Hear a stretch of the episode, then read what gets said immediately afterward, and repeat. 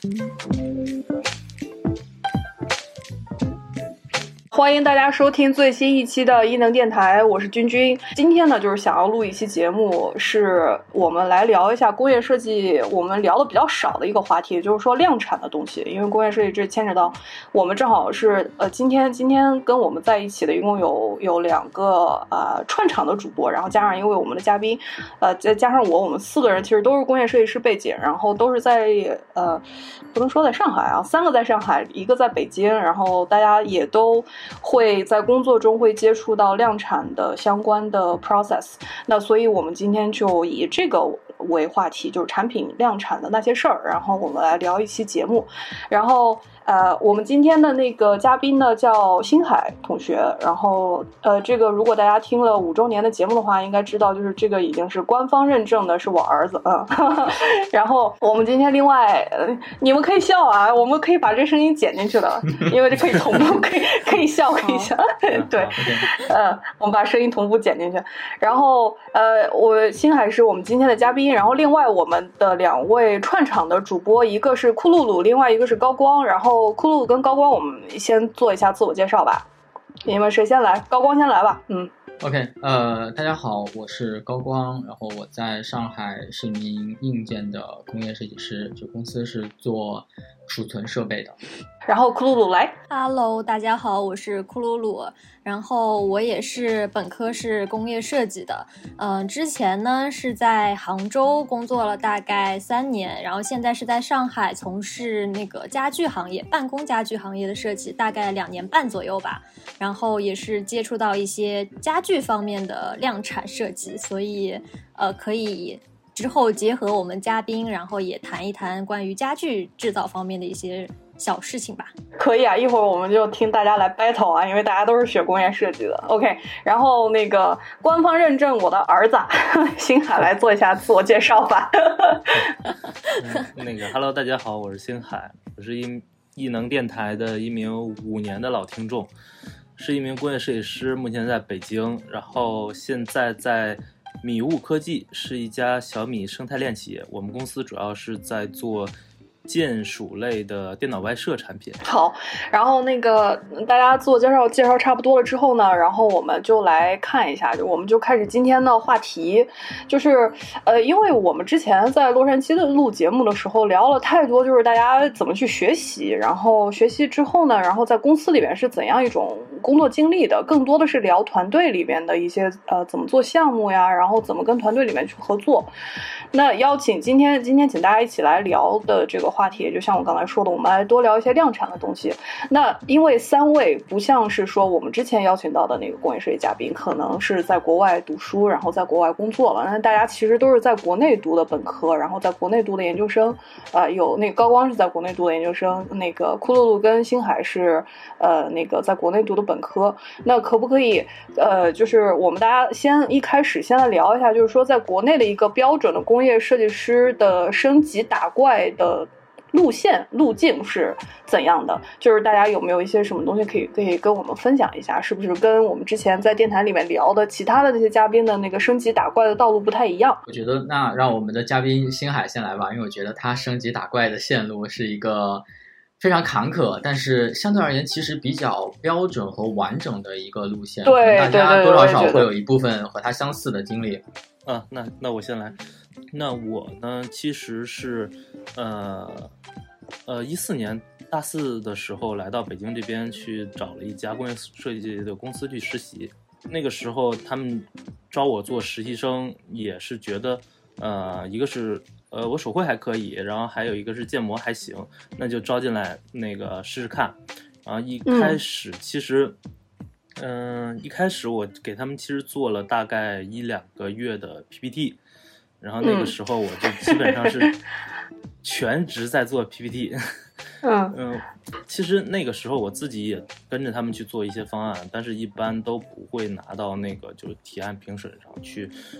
嗯，去去给客户看，因为确实那个时候做的东西质量不过关，所以当那个时候别人都在完善方案后期的时候，我其实是开始负责给他们做 PPT，然后这么。一个一个方案去尝试，大概到了三个月之后，逐步我就跟上他们节奏，开始把我的提案加到那个呃，就把我的方案加到提案的内容中去了。对，然后那段时间给我比较大的提升，是我了解到一个产品不但是你的一个构思，而且还。你要学会如何去把它展示它，然后把你的想法完整的去推销出去，最终毕设的时候，然后把这个内容做得更完整。所以那个时候也帮助我在大学时候那个获得了优秀毕业设计。可以可以可以，嗯，然后呢？毕业之后呢？然后毕业一五年的以后，我其实呃没有换公司，然后又直接入职了那家工业设计公司，嗯，然后在那儿待了大概一年左右吧，然后就开始正式的去担任那个设计师，然后去提案呐，然后去做项目啊这些工作，然后其实接触了各类形形色色的项目，这个。时期其实就，呃，在锻炼那个设计师的一些基本功吧。其实还是那个之前说到的建模啊、渲染啊，然后做手绘啊、出方案啊这种工作。但是后来就是一个初级设计师的工作，是吧？对对对对。然后后来呢？嗯。然后，但是后来逐渐我可能意识意识到了一个问题，就是，嗯，设计公司。呃，就是我在的这种设计公司和我之前在那个呃异能电台里听到的那个那些设计咨询类公司还是有不同的。嗯，就是本土的一些小的设计公司，他们可能呃做东西不会去太深层次的研究，比如说商业需求、体验这些东西。嗯，而且我也不能跟到产品后期的一些事情，做产品就比较有局限性。OK，我当时。在做设计方案的时候，其实完全在凭灵感，灵光灵光一现，我觉得这个造型呃不错，就去做。然后那个时候可能感觉更多的是为了做造型而做造型。嗯，对。所以后来因为一系列原因，我就离职了吧。嗯。然后去到了一家比较大的互联网公司，他们当时要我去配合动画去做玩具。嗯，一开始招我进去说是做设计师，后来。正好产品这边有个总监，嗯，能带我，然后就兼职让我去做产品经理。然后我的这个领导吧，他非常有能力，嗯，这个领导人非常好，然后跟他学了不少东西。因为你知道，当时的一个大公司，他特别爱招一些那个呃工作背景非常呃牛的人来。然后，所以当时我跟着呃领导去参会，然后我当时总是记录员。参会的其实很多大佬级别的，嗯，什么的微软的、思科的、亚马逊出来的，然后呃 BBC 出来的市场宣发这种，然后他们在会上经常吵个不停，然后对我来说就感觉像是神仙打架一样，嗯，然后其实慢慢在旁边听，我就学到了就是哪些事情，就是哪些事情是让你前。前期做调研的哪些是要有数据理论支撑的？市场是什么规模？然后我们对应的应该打什么品类？这样的事情，就是，呃，渐渐的我就就是学校没有学的，然后我就渐渐的接触到了这些事情，然后懂了一些。对，嗯，偏品牌策略跟定位的方面的内容。当时我是跟着领导去梳理我们的玩具的那个二十几个的 SKU，然后给他们给他们安排进度啊、时间呀这种东西，然后协调各部门去完成这个通盘的事情。这个过程中。嗯，可能我通过梳理这些事情啊，其实我接触到了整个那个产品设计到研发的一个流程，嗯，然后甚至是后期的一些试产呀、生产，甚至是后面后来的一些仓储呀、物流啊、上市啊、宣发，还有一些销售渠道，其实都会考虑到其中。它给我建立起来一个比较完整的一个架构，嗯，去理解一个产品，然后做到底到底需要哪些流程，然后有了这个架构呢，我就。觉得以后我再缺哪方面的知识，我就去对应的去补就好了。OK，这个是你当时产品经理在做的工作是吧？当时就完全没有接呃，就是在跟呃工业设计相关做一些那那方面的工作吗？呃，因为其实工业设计这边的工作。呃，也不是很多。比如说，我们做的玩具，它是要配合动画去做的。那它的形象、形态，其实很多时候是动画那边已经给到我们，然后我们去在此基础上发展去做修改。玩具结构那边呢，也有对应的工厂去做，所以呃，ID 在这方面起的作用就不大了。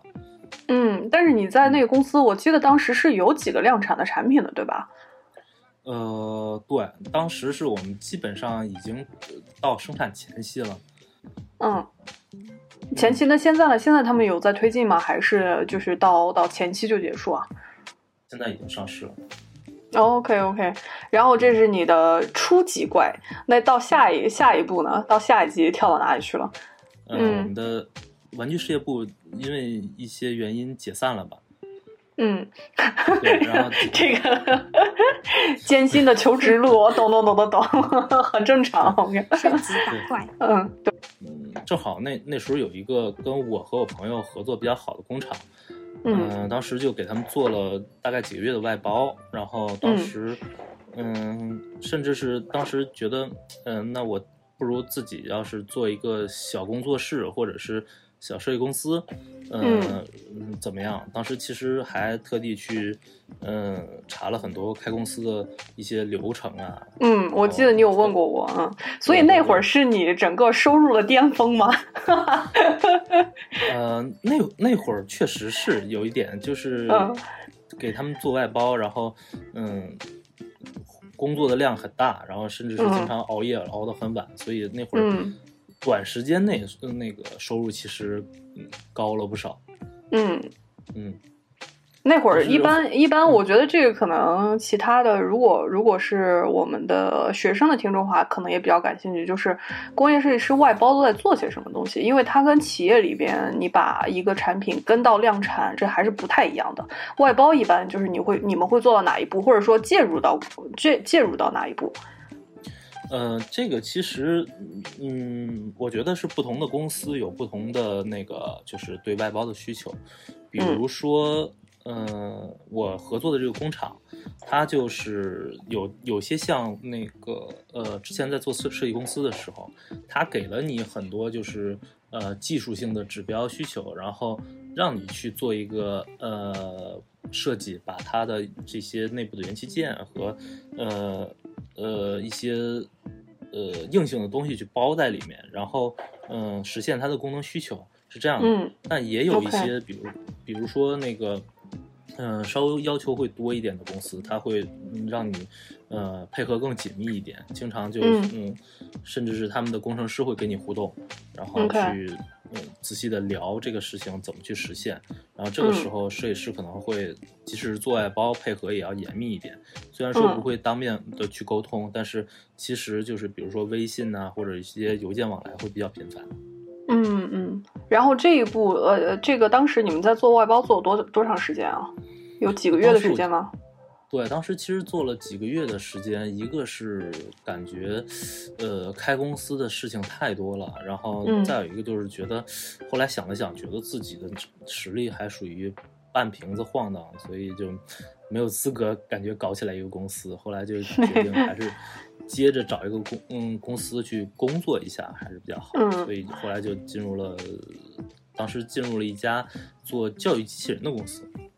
哦，教育机器人啊，对对对对。但是整个创业的经历的话，我觉得还是蛮特别的，因为你在创业过程当中遇到的一些问题，或者说你的一些困惑，在呃之前或者之后的一些工作经历当中，可以得到一个补充或者总结。我觉得这个经历还是蛮珍贵的。嗯，而且我觉得就是星海他在可能打最大的那个怪之前的经历啊，一个是做了最基本的呃初级设计师的工作，然后又接触到了产品经理在干嘛，然后又接触到了一个外包，就是外包可能会跟工程师呃更多对接一些，然后就感觉就是把那个各种技能点点满了那种，呃也不是说是点。嗯，应该也不能说叫点满，就是说点着了各各个技能树的那种感觉。嗯，然后下面下面那一段经历呢，就是做做那个教育机器人的那段经历怎么样了？嗯，呃，其实当时做教育机器人，我觉得这段经历对我来说是，呃，目前来说感觉是帮助最大的。嗯，因为那个时候我开始就是之前我就意识到了，就是自己做产品就有点就是呃靠自己的一些。呃，灵光一现去那个找创意去做，但是觉得这个东西，嗯，总不是一个长久的事儿，嗯，那所以我就在那一段时间，其实开始着重想去梳理一个，嗯，关于呃适合自己的一套流程体系去方法去做设计，对，然后那个时候我其实看了不少的书，然后思考了不少，然后跟君君，嗯，这些主播、电台主播其实也聊过这方面的事情。我记得我在二零一八年一月份。就是我刚回国那会儿，然后去过北京一次，哎，是是一八年吧？那会儿，反正我就记得我刚回国的时候去过北京一次，然后我我印象特别深刻。然后因为因为一般都是在魔都聚会的时候，大家坐下来然后聊学术，然后要不然就跟亚飞聊学术，然后呢就是那个帝都一般聚会的时候就嘻嘻哈哈 就讲大家讲讲段子，讲讲相声，然后结束了。那天那天呃那天我们一块儿吃饭，然后星海就是好像坐我对面，我记得，然后就。特别严肃的在跟我聊整个的工业设计的那个方法论，我这纳闷了，哇天呐，这这晚上，而且晚上很晚了，在那一块吃饭聚餐，我这已经就是白天工作，然后脑子已经不转了，然后晚上还要聊这么学术的东西，我天，我是觉得听当时是非常非常用功的，你那会儿。对，因为当时我觉得我是。特别缺这方面的东西，然后急需嗯把这个补充上来。正好那会儿，当时那个之前电台嘉宾 Prog 他们也弄了一个就是呃产品设计的课程，然后是一个 ACCD 的老师在给上课。当时我就报名了，然后去把整个课去听下来。然后正好我们的呃设计总监是央美出来的，他的那个老师是 ACCD 出来的。他老师其实，在央美去一直去推这个，嗯，ACCD 的一个产品设计体系，是汽车设计老师吗？有可能我认识。对，是汽车设计的。啊，那我知道了，那我知道了。OK，嗯嗯，好，你接着说，嗯。其实他在呃后来要求我们在做产品的时候，就要我们去按照那个正规的体系去做，所以大概前后两年时间，我就逐步就是通过这种东拼西凑的方式，把一个呃大致的呃嗯大致的架构给梳理出来了。一些小细节的东西，可能我还没有完全掌握，但是呃基本上大的东西我心里已经有数了。嗯，所以这个时候再往后，我可能就嗯。不单单是依靠自己的灵感啊或者天赋去做设计，然后开始能够稳定的去输出，有这个能力了。对，嗯，你能给大家分享一下你自己梳理的这个框架到底是什么？就可以说个大概吗？好好好好多呀！这我当时梳理的好多，我从哪说起？其实其实大概就想一下，你平时工作的时候大概会用一个什么方法论？因为毕竟对。呃，大家工作已经有好几年了，那不可能说还是靠灵光一闪吃饭。嗯嗯，就是你在面对各种各样。需求的时候，你是怎么样去拆解这些需求，怎么样去实现这些需求？肯定会有一套基础的一个方法在那个地方，就大概简单谈一下就好。对对，因为因为就是工业设计怎么说呢？它不是说它不是搞艺术啊，这个亚飞不要打我啊，它不是搞艺术，它是有有一有一套理论体系的，自我表达会比较多。就是工业设计它是有逻辑的，就是你你有了一，然后你就有了二，有了二它就有了三，是一个一层一层像解题一样解下来的。它不是你靠灵光一现，灵光一现，你天天靠灵光一现，你在公司里面吃不住的呀，你很容易就被领导就再见了啊，就就把你辞掉了，不行的，肯定是要有方法论的。星海，你可以组织一下，组织一下思路。嗯嗯嗯嗯如果我们要做一个产品的话，其实嗯，对于设计师来说，肯定是嗯，最重要的是我们要有需求，你的你做的东西要满足这个市场的需求，才能说。让你去赚钱，市场有很多需求，众多需求中，你去嗯找到一些，比如说适合你们公司发展方向的，和或者是你未来你们公司产品定位的。然后去找到这样的一个需求，然后再逐步的去把它落地成为一个呃呃具体的产品需求。比如说你要分析呃用户人群的需求，嗯或者这一类产品的呃功能需嗯需求、功能特性是什么，然后把这些总结出来，然后给到设计师，设计师接到这样的需求才能去往下去做。嗯嗯嗯，OK，你能不能呃，你觉得就是你们当时在做那个教育机器人的时候，是按照这个步骤来的吗？这一套东西就是你当时总结出来的，还是你后续又有再往里添加？呃，这套东西其实嗯是不只是嗯当时总结出来吧，这套东西是嗯其实呃用到的，我的感觉是是在原来做玩具那个公司和现在嗯。那个这家公司去做到的，嗯因为机器人这个领域，呃，它本身的市场不大，它还是一个新的市场，所以很多时候你去研究，呃，用户的需求，可能用户也不太知道他想要做，嗯，要什么，所以这个的时候，呃，更多的是呃技术去引领这个东西，我们能有怎么样的一个呃领先的技术，然后去如何去创造用户一个呃什么样的需求。嗯，OK。然后到现在这个公司呢，就是当时从教育机器人那边跳到现在这个公司，当时又是怎么做的决定呢？呃，当时是觉得，因为机器人的公司，呃，就刚才说的，它可能更多的时候是技术瓶颈限制了，所以我们嗯当时做 ID 的时候，就是可能一个 ID 做好了以后，因为技术的原因，可能这个整个产品线拉的就比较长，战线比较长，嗯甚至是能达到大概两到三年的时间。那对于设计师来说，可能会觉得这个呃时间就比较长吧。然后，那你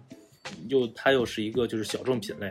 它嗯对于设计师来说就是成败与否就呃有很大影响。所以嗯其实我们感我感觉我们公司做的产品不错，但是我后来还是觉得，呃，要做一个就是标准的产品设计师，整个产产品的，呃，从设计到研发到生产的周期，还是要呃大概六到八个月的时间是比较健康的。所以我当时跳出来的原因就是想找到一个就是嗯、做产品正常的一个时时间正常周期的一个嗯公司去做。嗯，那你觉得现在这个公司正常吗？嗯，现在这个公司大体还比较正常，然后、呃、你要知道这个节目可能你老板要听哦。有的时候会比较快，嗯生态类企业的节奏就是比较快。嗯，我懂，我懂，生态链的节奏都都都比较快，因为它是做那个消费品。嗯，对，嗯。OK，那呃，这个这样的话，就是大家可能就觉得，呃，就是听完星海这样一步一步去走的话，毕业，然后毕业之后做初级设计师，然后可能呃各个方向都去试一下，试一下之后，然后最后找到了，对，在积累，然后到后面的时候，他发现哦，自己确实是喜欢做一些可能有一个良性的那种时间刚刚好的这么一种产品研发的这么一种工作，那可能就跳到了现在现在的这个呃公司里面去。那那个。嗯，呃就是两位我们今天串场的主播高光跟库鲁鲁，你们大家的那个经历是不是也差不多是这个样子？因为我肯定不是这个路径出来的，对对 我对我的经历我就不讲了，今天因为我之前已经聊太多了，大家可以你们俩可以可以呃分享一下，就是说呃你们的那种升级打怪的路是怎样的？是不是也跟星海一样？呃，就是一开始摸索了很久，然后最后到了现在这个公司做的感觉还是一个比较良性的一个工作。嗯，可以大概说一下。其实我跟呃星海的历程，嗯、大差不差，不过就是中间会少一段产品经理一样的，就是这样的一个变化。啊，这个、因为这他这个经历真太太太少见了，一般不会嗯做到产品经理啊。对，因为我本科毕业后呢，也是就是大四的时候实习，就找了一家设计公司，然后嗯先是。呃，实习的时候也是，就是在设计公司学到了挺多弥补学校不足的地方。嗯然后后来毕业后呢，也是直接就进入了这个设计公司。嗯、嗯进入设计公司呢，其实也是跟那个星海差不多的历程，就是会接触到比较多不同类型的产品。嗯就是可能以我之前的设计公司为例的话，可能会有厨电啊，或者是呃呃家小家电那种，然后可能还会有一些两季产品，就比如说是夏天的电风扇，或者是冬天的那个油汀之类的等等这种，就是会让你对于创意方面会发散的比较多，然后同时也是锻炼你的手绘能力啊，包括也是锻炼你的建模、渲染、P 图能力。初级设计师跑不掉的这些东西。啊，对的，对的。然后嗯其实我一开始进那个设计公司的时候呢，我们老板也是呃有一个想法，他我觉得这个想法其实也是对的，对，毕竟对于一个刚出社会。还没进入社会的那个设计小白来讲，呃，我也是先做了一两个月的设计调研，类似就是做 PPT 的过程，就是你做一部分前期，你要先了解你们公司其他组 ID 他们先画的。创意的那个产品，然后竞品是什么，或者是它的试调一些需求是什么，就是先了解一下基础的这方面，也是弥补了学校可能没有教到比较完善的调研的这个过程。嗯，然后后来，嗯，后来就是在设计公司待了两年多左右，快三年吧，然后也是就是呃换了一下，因为我当时也是处于一个。迷茫期，我当时是自己觉得想做一些手绘类的，就是插画类的这些这些方面的设计，然后就有在犹豫，然后后来也是想着说尽快先让自己尝试一下嘛，然后就换了工作，进了一家呃偏平面类的一个一个公司一个私企，然后做了大概一年的那个嗯平面类的工作，然后呃。这一年之后呢，然后就又是第三份工作，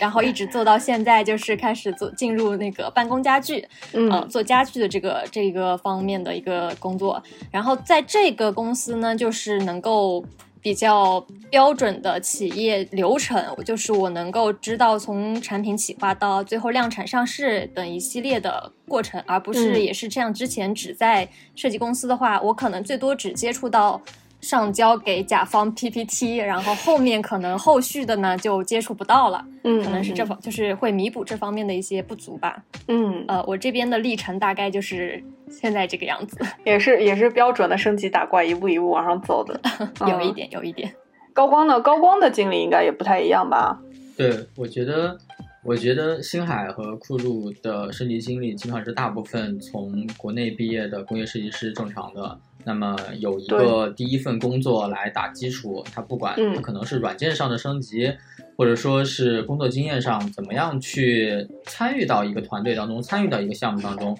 这样的慢慢的，那你逐渐有能力去提案，到最最后可能你成为一个主设计师，可能你还后面会有能力去和。呃，去和结构，去和产品去 argue 什么？那那你慢慢的，呃，技术越来越好，懂得越来越多，深耕到一个领域，那你对产品越来越了解，你的呃自主的把控力也会越来越强。这基本上是一个很正常的工业设计师的升级打怪道路。我的话可能有点属于那种不太正常的。你的是非常不正常的，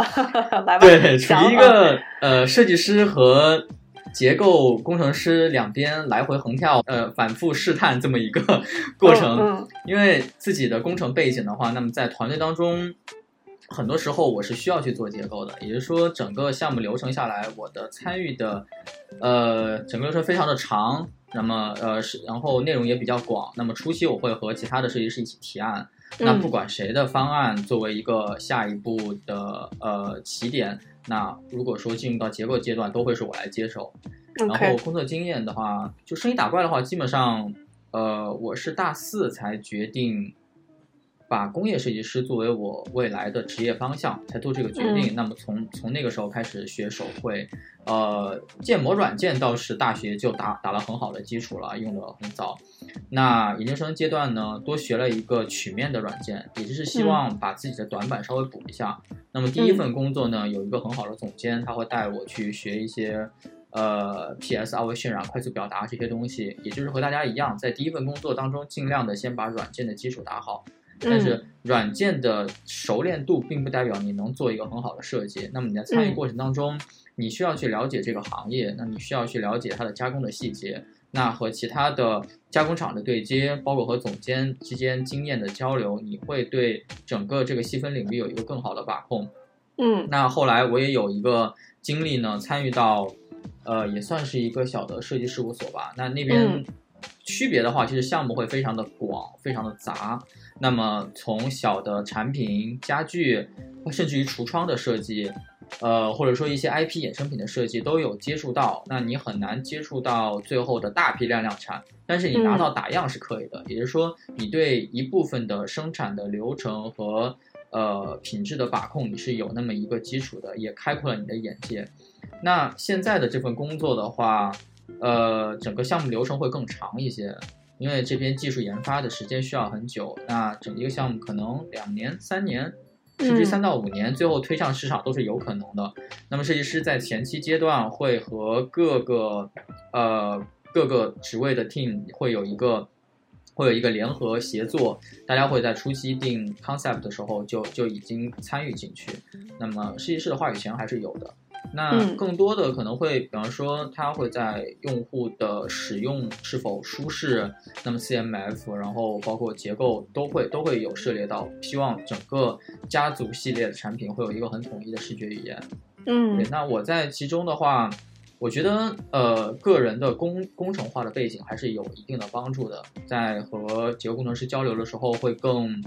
呃通顺一些，大家都知道对方在说什么。那自己在做设计的时候，也会避免一些会立马就会否掉的一些方案。那你拿出来的方案成熟度更高，那么往下推推的，就是说和其他 team 去介绍的时候也会更顺。嗯差不多就是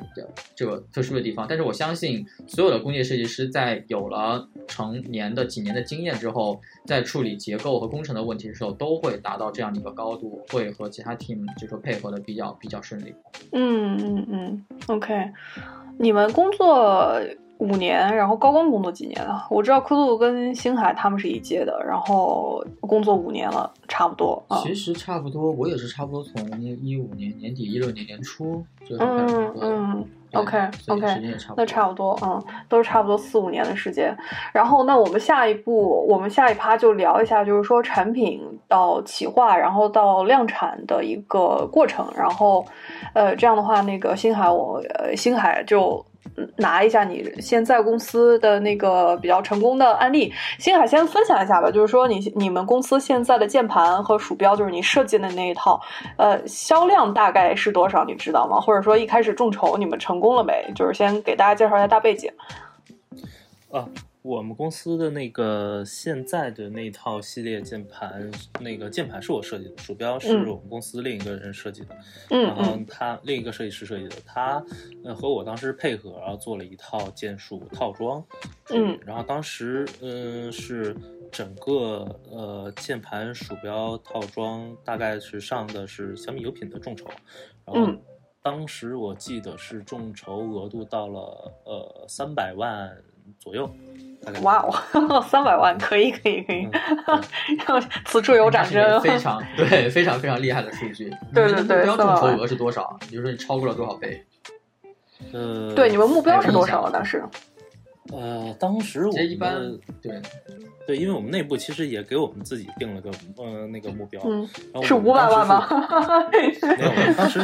当时我们市场那边好像定的争取就是，呃，争取到三百万，因为三百万大概嗯就是众筹大概能完成到百分之一千左右，嗯是我们那个觉得一个比较理想的数字。超过这个数字，我们就觉得，呃呃，这个答卷还算不错。嗯嗯嗯，所以你们所们以所以你们内部对内部定的目标是三百万，但是三百万是百分之一千，也就是说，实际上在网站上公开的目标是 三十万，所以就是十倍完成额度。对，因为它那个其实有品它这个众筹机制就是没有上限嘛，所以它嗯嗯到了三百万的时候也不会，嗯，也不会去那个呃呃让你停，所以嗯，大家很多公司最后众筹额度会超过那百分之百。那聊一下，就是说我刚才说的呃问题的本身。那整个到量产过程当中，我相信你应该有很多的经验，毕竟你完整的参与到了整个项目，有没有一些比较有趣的事情，或者说你觉得值得总结和分享的，可以和我们的听众分享一下。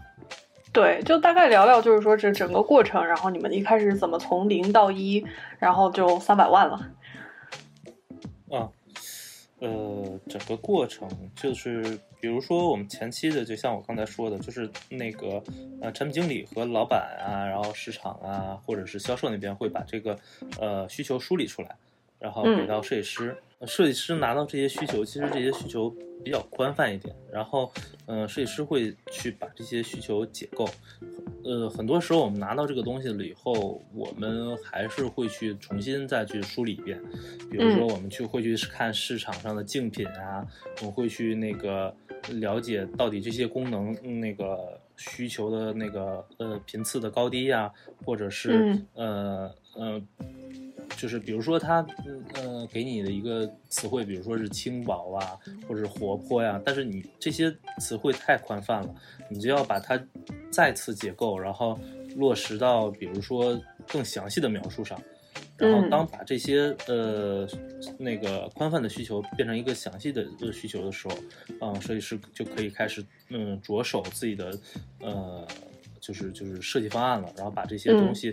把一些就是呃，虽然详细了，但是还是有一些抽象的描述，去变成一个具象的东西。对，嗯，你们当时，你们当时，我我们就聊点具体的啊，就是你们当时那个几个设计师在画草图，就你自己嘛，就是键盘这块儿。键盘这块是一嗯，当时只有我负责，因为另一个设计师在负责鼠标。鼠标，OK。对，嗯，你当时画了多少草图？我你还记得吗？有数过吗？呃，草图我是大概画了这么厚一摞，可能就是。哎呦我去！我天哪！我们观众怎么知道这么厚？我来形容一下啊，大概大概三个厘米厚的草图。这没有三个厘米吧？一点五厘米我。对，差不多一点五到二。一点五啊，一点五到二。对。对。那个画完以后会形成那么几个方案，然后去呃提案。提案的过程中，可能就是不止老板会看，然后市场的产品经理啊，或者销售那边也会看，然后综合给出意见吧，然后最后大家那个。统一意见，然后选出一个方案来，去往下进行。那你当时画了这么一摞，是就这么一摞，就一点五厘米厚的这种这种纸这么厚，然后当时是全都贴到墙上让他们去选呢，还是你每周画一些给他们看，每周画一些给他们看，最后整理出来是这么厚啊？其实那个呃，有其实是一轮一轮的，因为我们那个公司一个特性就是，可能不会说是呃，你每次呃这个方案然后要做的那个，比如说有的公司是呃，你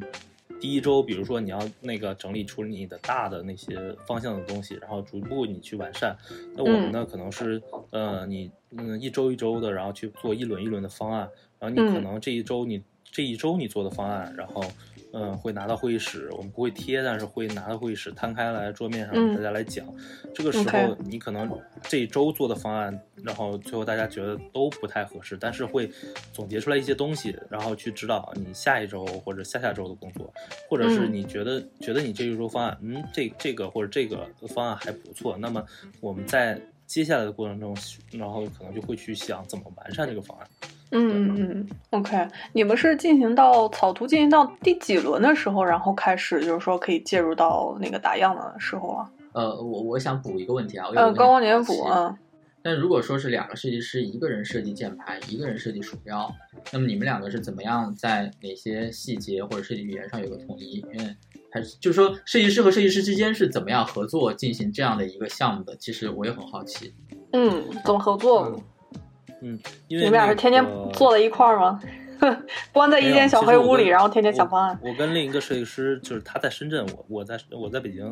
哦，这么远啊！那那还挺有意思的。对，怎么样做这种远距离的合作，然后最后出一个很棒的一套完整的设计语言的效果。嗯，对，每天视频，然后对视一眼。哎，你在画图吗？我也在画，你画了哪了？我们来看一眼。我天呐，这好像好像远程谈恋爱啊！我的天呐。对，我们两个都在图书馆，你在读书，我也在读书。哎呦，画风画风有点奇怪，现在。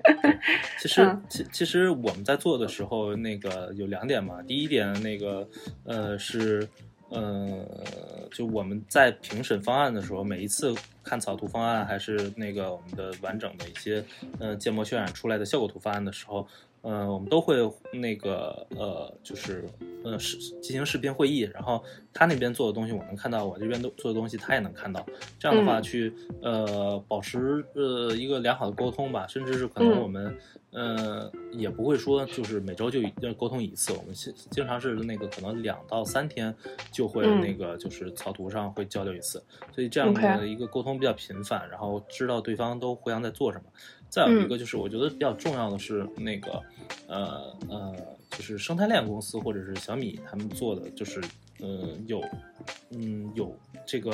自己的风格体系在里面，所以有的时候你在做的时候，呃，你是要在这个风格体系内的，或者是呃，他没有说具体的你要做什么样的东西，但是你要保持住这个呃米系的风格。嗯。对，所以嗯你在做的时候，我们这跟我们公司类似，我们公司是有一套自己的 DNA 和关键词，就是嗯。我每次如果要出方案的话，我们会从关键词跟你的 DNA 里面去找它的是的是的大型，你的大型就是要框在这个里面。嗯嗯嗯，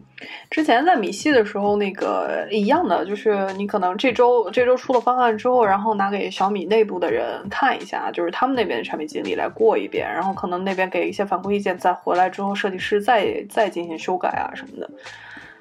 嗯聊完了你和设计师怎么样配合的，那再聊一下，因为我相信你在北京，然后另外一个设计师在深圳，你们两个的分工肯定还是有一些区别。那你们在推进量产的过程当中，比方结构设计师是在呃北京还是在深圳？那你打样的工厂是在哪边？你们是怎么样去看样品的？怎么样去保证你们的设计每一个细节能够最终在就是说量产的产品当中去实现的？我相信中间肯定是有一些反复，有一些经验，然后有很多东西可以聊。嗯嗯嗯嗯我们嗯，拿我们公司来说，我们北京是有那个结构设计师的，然后那个呃，我们的深圳也是有呃结构设计师的，然后我们嗯、呃、结构设计师主要是在深圳，北京的那个结构会少一点。嗯，拿我自己最近做的这个键盘来说的话，呃。他呃，当时负责这个键盘的结构是在深圳，我跟这个结构呢，主要是靠那个就是网络上的微信啊去沟通，嗯、这些事情。然后到了后期去生产这个呃的时候，我是那个呃，当时是直接跑了工厂，然后去看跟进了这些事情。打样的时候呢，是在北京附近，当时是在嗯河北，然后找了一家就是打样的工厂去做了这个嗯样品。然后嗯。是我们的 ID 这边的，然后到了后期的生产、试产呀、这些东西，就我去到深圳，然后那个自己去盯。嗯、深圳那边的工程师可能好处就在于它离工厂更近一点，因为我们嗯。工厂这些选的工厂基本上都在深圳啊、东莞啊这些附近，所以他近一点，他可能经常能跑。有些时候，作为在北京的设计师，呃，会拜托他去那个就是帮忙跑一下，就是因为有的时候，嗯、可能我会跟他说一些我我们要做的呃，就是工艺的标准是什么？啊，这样的话他会去呃帮忙去确认这个事情，然后就他嗯他来跑，因为不能每嗯次有一些、呃有一些小东西，然后就你就飞过去，嗯，就就比较那个就是成本上就比较浪费，所以有的时候是嗯。工厂会把那个时间时间不紧的时候，工厂是会把样品寄过来，然后让你确认的。如果时间特别紧的话，那可能是呃拜托这个在深圳的设计师，他会去呃跑一趟工厂看一下。对，我相信这也是你们公司设设置，就是说两个研发点分别在北京和在深圳的原因。我觉得这样对整个研发是有很大的好处的。嗯，对，一个靠近小米，然后另外一个靠近工厂。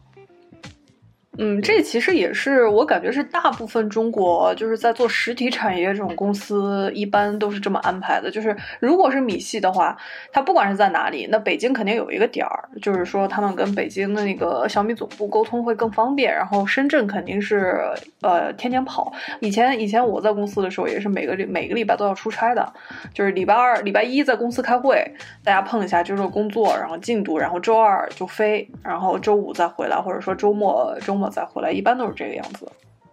嗯，那星海，你当时做键盘的时候，呃，就是你们当时就是设计定好了之后是怎么敲定那个设计？OK，我们就是到了那个打样的阶段了，还是说你们在比方说定的差不多了之后，然后去打样，然后看打样哪里有反复之后回来再修改设计，然后再去打样？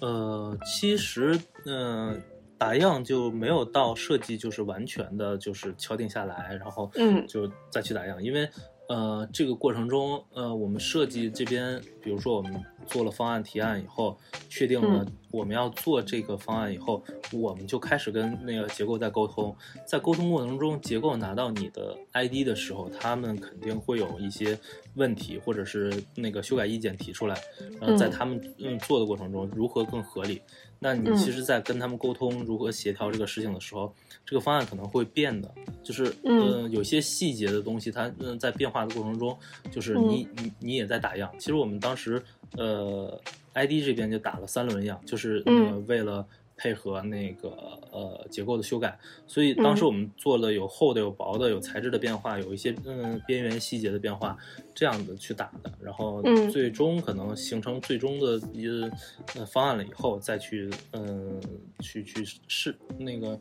嗯，再去结构去打一次样，我们叫那个就是结构的功能样。结构，它会把，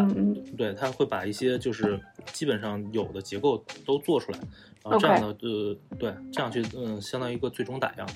嗯，你们打算量是开了三轮模吗？开模，开模开了三轮。不是那个呃，就是呃，前期 ID 的这边是去打一个只纯外观的。嗯，然后那个结构那边在开模之前还有一轮，就是他们一般会那个拿那个就是 CNC 洗出来一个东西，就是把一些外壳呀什么东西，就是把每一个就是正常你生产出来的零件，不管是冲压出来的还是注塑出来的零件，把它洗出来，然后洗成一个跟正常产品一样的东西，然后去那个呃呃去做一个贴近于正常产品的一个打样，然后这样的话。会在它上面做做一些功能性的测试，然后那个它它没问题了，然后再去嗯往下进一步开模，然后去做嗯打样的产品。对，OK，那到后面那一步的话，设计师的角色是什么？呃，协调出一些 CMF，然后去进行一些材质搭配、颜色搭配了，嗯，这方面的事情。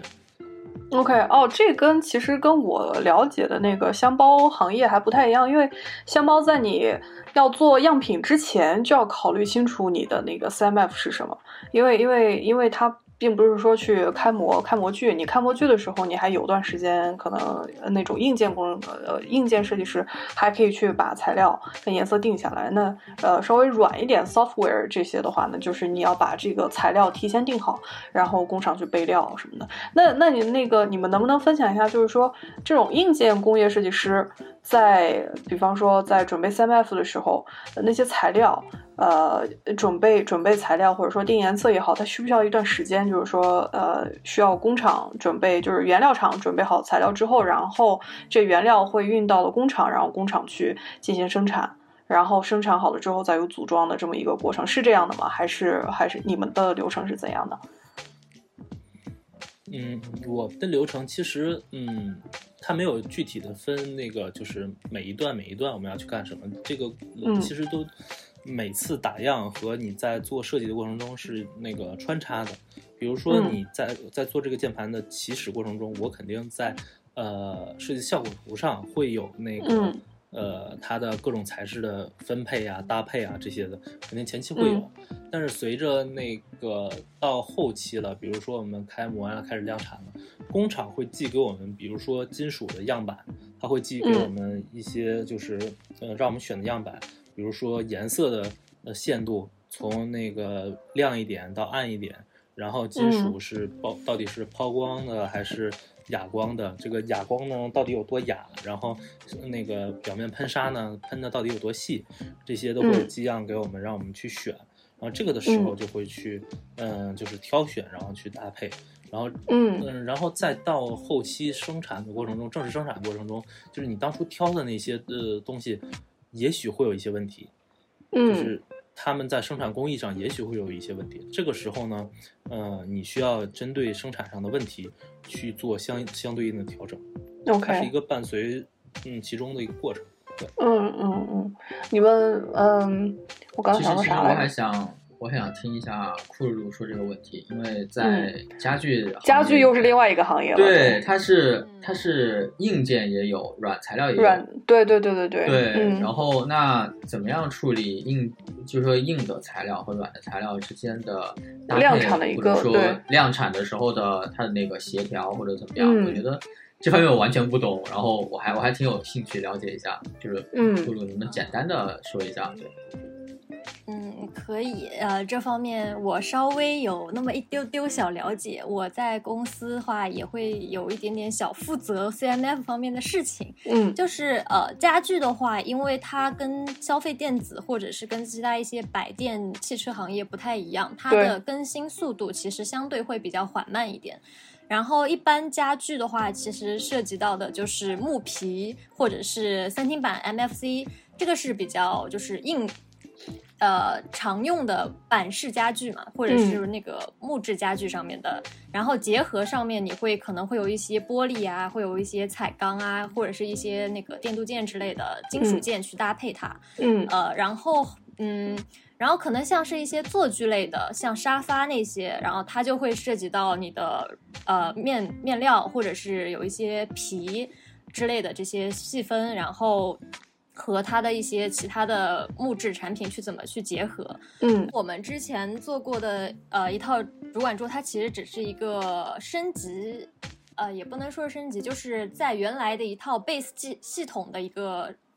一个系统桌上面升级出一套那个主管桌。嗯，然后这个主管桌呢，其实基本上是会沿用之前选择好的 CMF。我我先插一句啊，什么是主管桌？就是领导们、小领导们、大领导们，他们的桌子 叫主管桌。我我以为是，我以为是一个你们家具行业的一个专用名词——主管桌。啊啊啊！不是不是，OK，你接着说。其实就是一些班台，OK OK，班台类的桌子，对我们叫主管桌。嗯，然后呃，就是在这个上面呢，我们一开始初期呢是想要加入一些新的。呃，MFC 进去就是新的三清版，然后我们选择三清版，比如就是这里的话就会有涉及到一个更新嘛。更新的话是我们是会有和固定合作的一些供应商，然后我们会先去我们固定合作的供应商的那个厂里面，或者是一些他们的公司的一些展厅去挑选他们的新品，或者是有没有符合我们期望的产品。然后如果说没有的话，我们会。让我们的采购去，呃，让他们去外面再找其他供应商有没有符合我们产品的东西。嗯，然后一般如果说呃我们现有供应商满足，那我们就会在现有的供应商的样卡里面挑，呃，比如说五六十张带回来啦，然后自己再结合自己的项目去进行搭配，然后呃选出可能两到三个新品去。呃，加入到我们原有的产品里面去，嗯，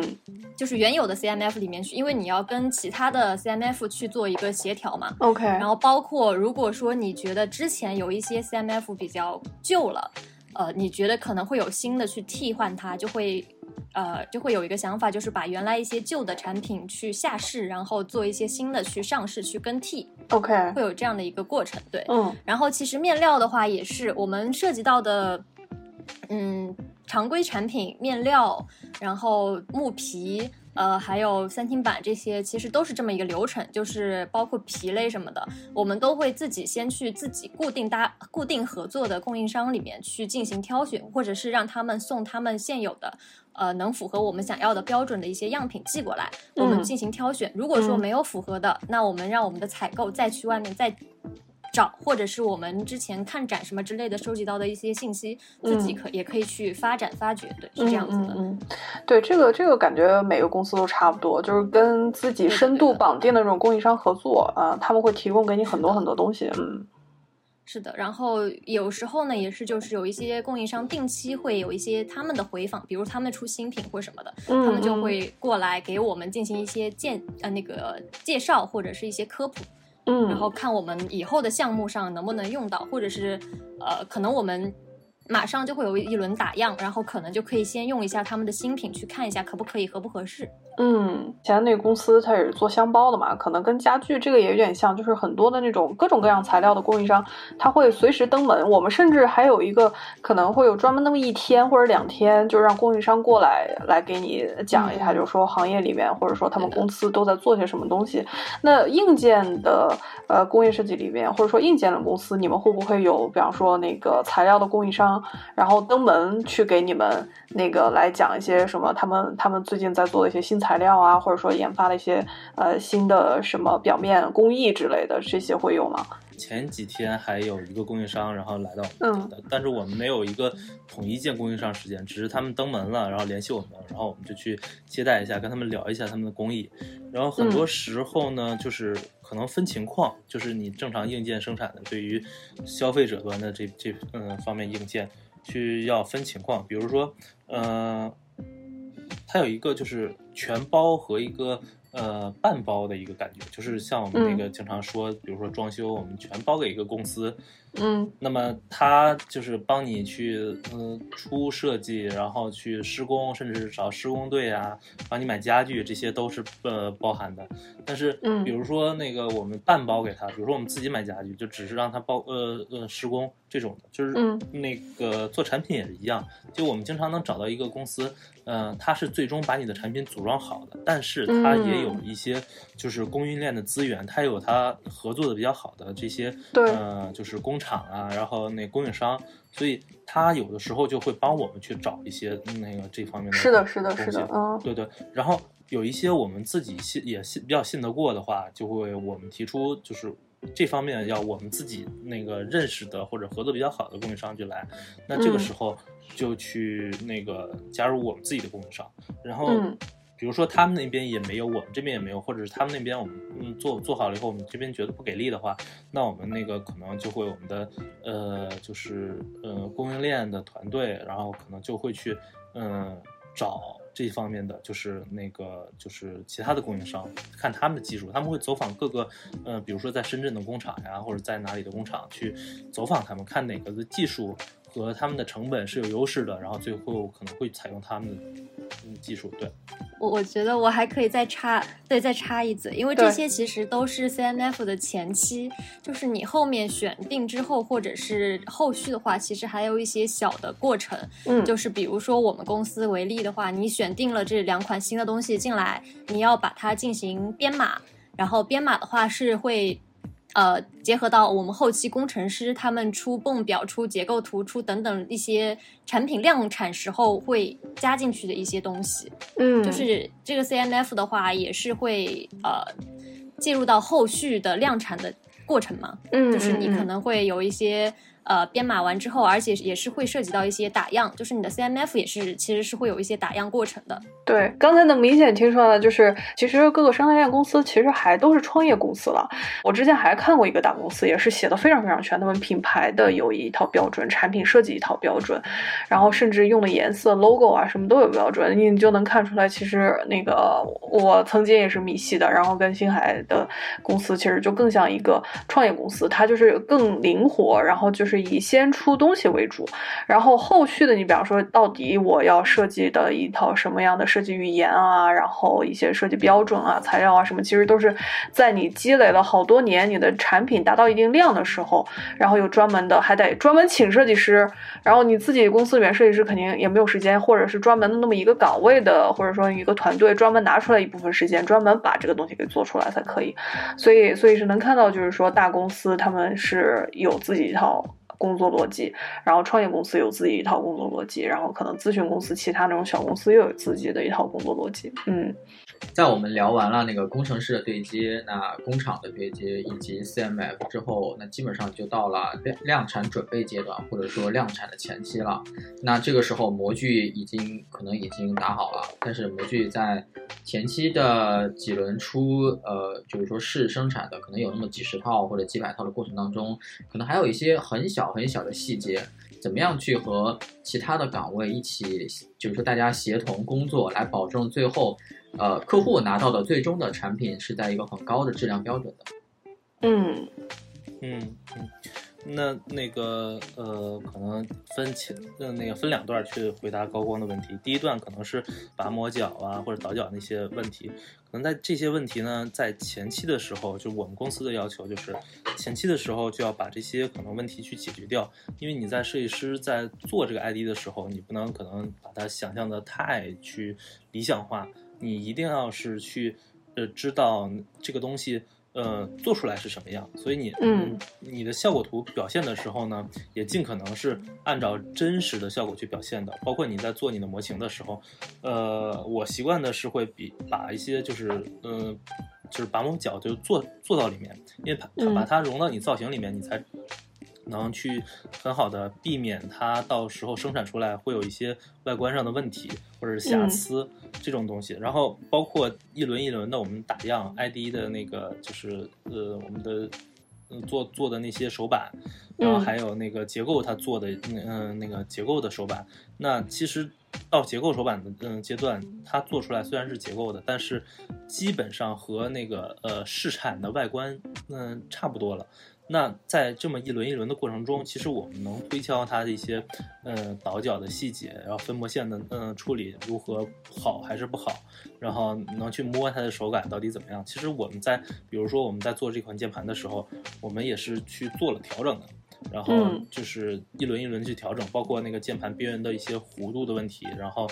跟最初的其实就有就有区别，然后我们嗯是做了这样的调整嗯、这个是前期我们可能手摸到的，但是到后期呢，就是高光说的，可能到已经开，嗯、膜开完了，会处理什么样问题？就拿我们现在做的这个键盘来说，呃呃，举个例子，就我们嗯常用的键盘，它的背面的壳体基本上都是一个平面，就是我们嗯呃印象中我们呃生产这样一个塑胶类的壳体的话，它是呃模具一出来，然后它就 OK 了。但是其实如果一个大的这样的平面的壳体，其实呃会产生一些问题，比如说呃它出来以后会不直，那么大一个平面。它会，它会很会弯会很不直，它会嗯弯。然后如何去解决这个弯的问题？是机器上去调，还是说它弯那个出来以后它就是弯的？但是趁它没有冷却之前，然后把它夹住，然后嗯绷直，然后等它完全冷却的时候，呃，就是一个直的。然后或者说是我们那个整个壳料，因为模具的温度啊，或者是模模具的压力，这个呃那个流模的时候压力的问题，然后呃它有一些就是流动纹或者气纹，这些纹去呃怎么处理掉？它有些纹路是你平时看不见，它是在一些灯光下能看见的。那嗯么这些问题是如何处理掉？就再举例子，比如说我们那个键盘的键帽，呃，正常的嗯生产出来，它表面是有嗯石纹的，然后呃触感还不错。但是我们要把它的第一排键帽去做电镀的话，嗯，就会发现，嗯，做电镀的时候，因为这个石纹，它的电镀就会产生一些呃瑕疵。那么，嗯呃，为了保证这个电镀的效果好，所以我们在嗯尝试了各种那个，就是我们镀厚一点呢，还是那个表面是怎么把它处理一下，然后嗯、呃去把它嗯、呃让它的电镀效果更好呢？尝试了各种办法以后，最后没办法回到了就是模具阶段，我们又把那个整个键帽的前模去重开，然后这样的话嗯去调整它的石纹，然后让它的电镀效果去更好。这个其实都是在那个就是调整范围内的，包括嗯金属的表面的喷砂的效果到底是细还是哑，还有就是嗯比如说一些金属的折弯的时候，呃会产生裂纹，那么我们去怎么去调整？呃是那个呃通过一些呃就是工艺去掩盖，还是说我们就去寻找不同的金属材料的，那看它们的延延展性是呃好还是不好？如果找到一个，比如说我们铝合金，嗯，它铝合金分很多型号，有的铝合金就是偏硬，然后它就嗯折弯的时候就会出现裂纹。但是寻找了几个铝合金的材料之后，发现有有一种的材料折弯以后很少有裂纹，那么可能就会采用这个材料。嗯，OK。大家刚才听星海说那些，不要被吓到啊！就是我听众朋友们不要被吓到，因为这部分工作不是工业设计师一个人去承担的，你有结构工程师，还有专门搞材料的工程师，然后大家一起，还有工厂的人一起一起去把这个东西处理掉。工业设计师这个已经完全超出了工业设计师的学习范畴。对对对对，工业设计师一般嗯就是看看样品，然后你的告诉他们过不过。对这这个时间主要就是 是的，对是的。拿到样品之后说这个不符合我们的要求，麻烦你们去调整一下。哎，对对一般会有结构工程师去和工厂的师傅去，呃，去交流，因为细节嗯到，比方说星海刚才提到的，它的各种流动的纹路或者这种东西，包括它和模具的温度这种这种细节的东西，说实话，结构工程师也不一定能完全的了解。这个原来在我们公司做箱子的那个有一个专门是搞高分子材料的，他是高分子材料研究生毕业，他就是专门去管这些开模和材料的这些纹样到底是，比方说你铺的，举个例子啊，一个一个一个那个 carbon fiber 那么一块板，carbon fiber 它有纹路，它有顺序一排一排的，到底弯在哪一个角度它是最完美的，不会被压坏的那么一个角度，就是非常非常你你是得学那个专业，你才知道这个东西怎么搞，你不是搞材料的，你根本搞。搞不清楚说，到底是在哪里弯？到底它应该是在这个模具上面是怎么怎么摆啊？对，因为一般供应商的话，他会服务很多很多的大公司，每个大公司，每个大公司其实很挑剔的，所以他们一定会有一些经验很丰富的工程师去解决你各种各样的问题。所以放心大胆的在工作当中保保持你自己对于产品质量的要求。那只要产品的周期。是合理的，并且产品的整个项目研发的经费是充足的。一般来说，前期能过的方案，后期一定会找到办法去实现自己的设计的意图。对，是的，就是说一定，但是尽量还是要保持一些呃，就是说获取一些这方面的经验，那么在设计阶段避免一些很大的问题。但是像刚才说，因为前期模具的问题导致后面电镀有这这种其实是不可预知的，因为你做 ID prototype 的时候。那些手工的手办厂，他会把那个电镀做的特别好，他会手工去打磨或者怎么样。对对对对。那这就是手板模型和最后实际打样的模型之间的区别。那么这个要解决的问题的话，确实那就是临时遇到问题临时解决，这是没有办法避免的。嗯。这也就是为什么做实体产业很费钱，那就是钱都费在这儿。然后，所以之前就看到很多人就觉得，哎，你卖这个产品为什么这么贵啊？那其实就是你前前期的那个公司的整个的运营费用，然后前期研发企划的给市场部开工资，给商商品部开工资，给工业设计师开工资，手板的钱进去，看模具的钱反反复复进去，还有工厂养着工厂，还有养着后期的广告，呃，仓库。然后客服，然后各种各样的人，所以你说你这一个产品，你非要去纠结为什么它这个成本就这么贵，但是但是为什么你卖这么贵？你没有看到很多很多人的一个工作量在里面，才能这个产品，呃，上市。所以，嗯。这个我觉得，如果其他人不了解的话，工业设计师如果现在还是学生的话，需要去了解一些这些这些东西。但是我们今天其实聊的很多内容，在学校里面是学不到的。呃，学校里面充其量能学一下，就比方说可能会有公司里面专门做呃跟量产跟着量产的那种工业设计师，或者说专门讲材料的，会来学校里面告诉你，来聊一下这个材料到底怎么做出来的。但是实际这些东西，其实像呃大家刚才聊的这些内容都是。我猜啊，应该都是在在实际的公司里面学到的，对吧？嗯，对，是的，是的，是的，嗯，对，所以就是还是就是一开始就为什么呃，这个也是刘传凯老师之前一直也都强调的，就是工业设计师他是一个靠经验的。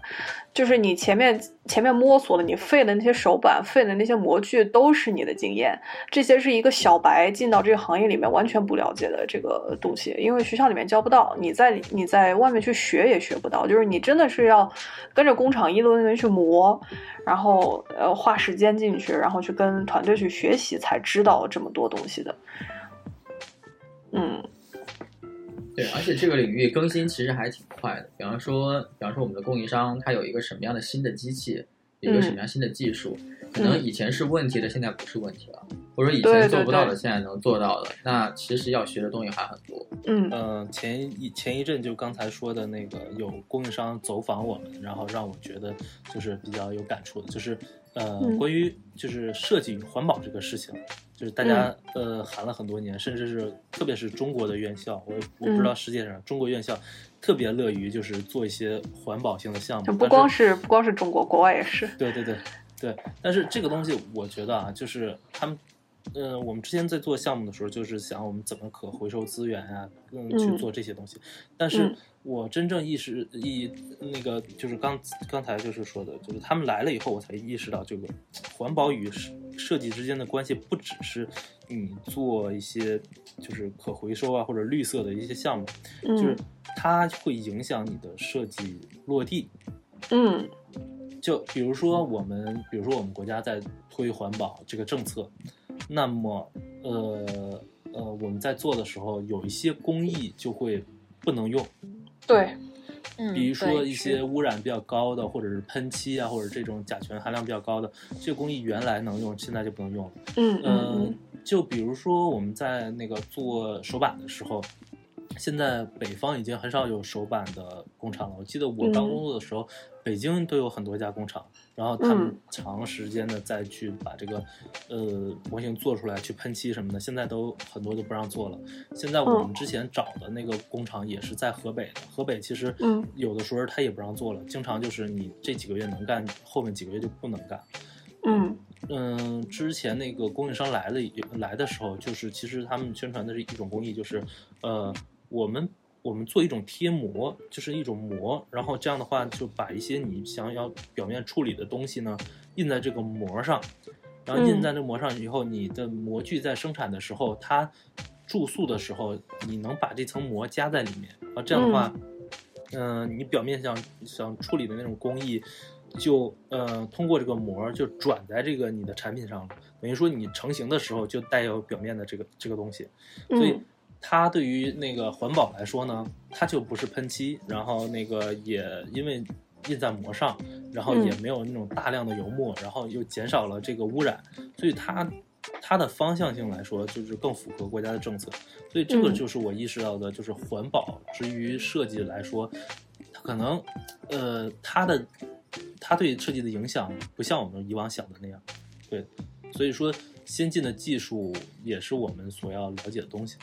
嗯嗯嗯，对，这个是肯定的。就是你环保，一个是从上往下推，就是说设计师主导，或者说整个公司主导的，我们要开始做环保，针对针对这个这个领域去做。另外一个就是政策。因为因为真的能推动环保的，就是你不是说你一个人去出力，你就真的是能把改变整个的行业，就是肯定是，要不然国际上一直都在推行的环保，不是只是说说而已的，是每个国家都在向下推的。这这也就是所有的，你比方说美国的公司，你就看那个苹果，它出的你买回买回任何东西的时候，它上面那个说明书上都写的，它做的这个材料是符合环保标准的。然后以前是没有这个要求的，从什么时候开始的？就是说每一个公司都要有这么一个内容，这都是从上往下推的一种一种环保，嗯。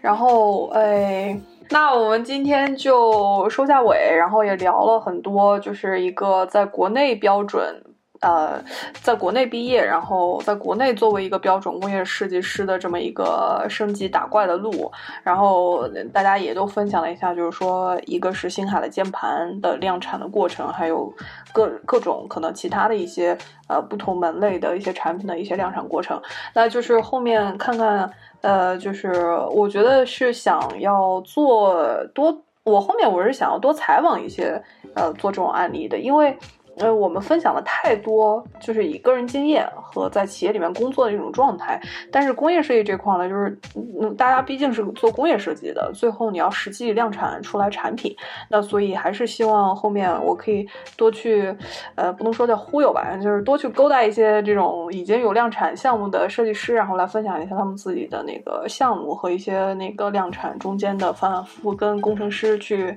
打仗，跟工厂去打仗吵架的这么一些好玩的事情吧。嗯，行，那我们今天节目就这样，